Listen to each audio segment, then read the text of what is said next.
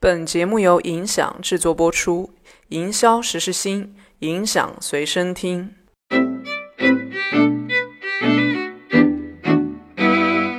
大家好，今天呢，我们请到了影响的第三十一位对话嘉宾，呃，来自于华西生物润百颜的品牌总经理君君杨军总。然后我再把话题回到玻尿酸，嗯，呃，今年我自己看到啊，是被就抖音的信息流，我是被疯狂砸中的。然后我的年纪呢，我是九一年的，所以我是属于二十九三十左右，不算我我已经不算 Z 世代了，肯定不算的。所以想问一下，本来你们想打的是哪一部分消费群体？就是有一个年龄跨度嘛？是这样，就是我们的本身的年龄群体，就刚才说，一是我有医美的反哺，对吧？第二个呢，就是我们本身的从客单和我们在营销的一些呃地域等等这一块儿。那润美颜在线上从天猫的数据来看的话，我们可能年龄层在二十五岁到三十五岁之间，算是比较所以嗯年长的年长，对对对对对对对对对。但是呢，呃，我们做抖音呢，其实也是为了包括抖音、小红。书包括现在我们可能也在做考虑一些 B 站的一些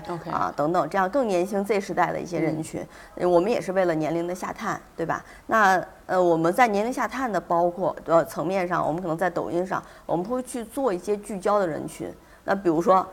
啊，您这样的啊，三十加的这个人群，呃，或者说是跟我们购买相关的这样的一些人群，比如说地域、年龄、收入等等相类似的人群，我们会去做定向的投放。然后我们要去说白了，我要去保 ROI，我要去做抓精准人群啊，去做我的效果。第二个呢，我们还会去做一些不同视频的内容，去做 Z 时代的人群。哦，OK，对。就还是要打的，Z 时代还是要打。虽然现在消费主力军是在这个二十五到三十五，当然当然，对，但一定要用不同的方式打 Z 时代。是是是，啊，嗯。好的，那呃可以透露一些东西吗？比如在抖音上，其实大家呃我们看到多的是信息流，所以我会觉得有一些是我没看到的部分。在抖音上，你们会有哪些动作？会自己有蓝 V 号要去运营，或者是不断有直播带货？我看那个楼上啊就在一直在做直播嘛。是是是。所以啊，直播我不知道蓝 V 有没有做信息流，应该是就是变成一个长期的。信息流算呃是润百颜在抖音做的比较早的，比较早啊，对对对。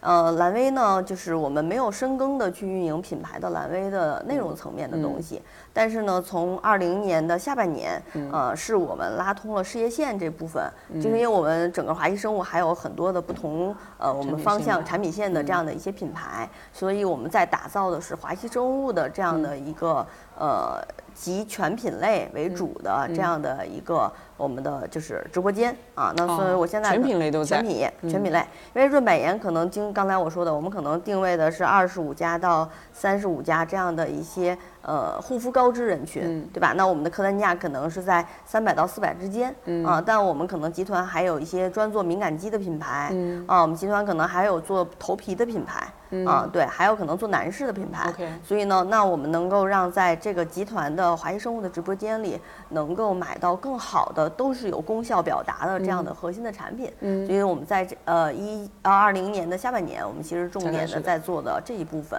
啊。那对于润美颜本身呢，其实在抖音上的重点部分，一个是我们的信息流的这个去圈不同的人群层，第二个呢，我们是跟很多的达人去做了一些比较深入的一些合作，可能有内容层面的合作，还会有一些直播层面的一些合作啊。对，明白。然后小红书嘛是就不说了，小红书肯定是一个主战场啊，主战场。所以从那个社交媒体平台上的选择上面啊，现在目前就是抖音、小红书，嗯，微博应该比较少了。微博，呃，我们微博做了一些 campaign 形式的一些活动，还有就是到现在都还是要做，对对对，还是要做，因为微博这一块还是。呃，品牌去提升声量的一个部分，虽然从可能从种草层面，微博可能相对于现在的小红书和抖音弱一些，但是从 campaign 从声量层面可能还是 OK 的。嗯，所以我们在二零年的上半年，其实我们做了百颜正言的一个活动，百颜正言，对，其实我们联合了很多行美垂行业的一些博主，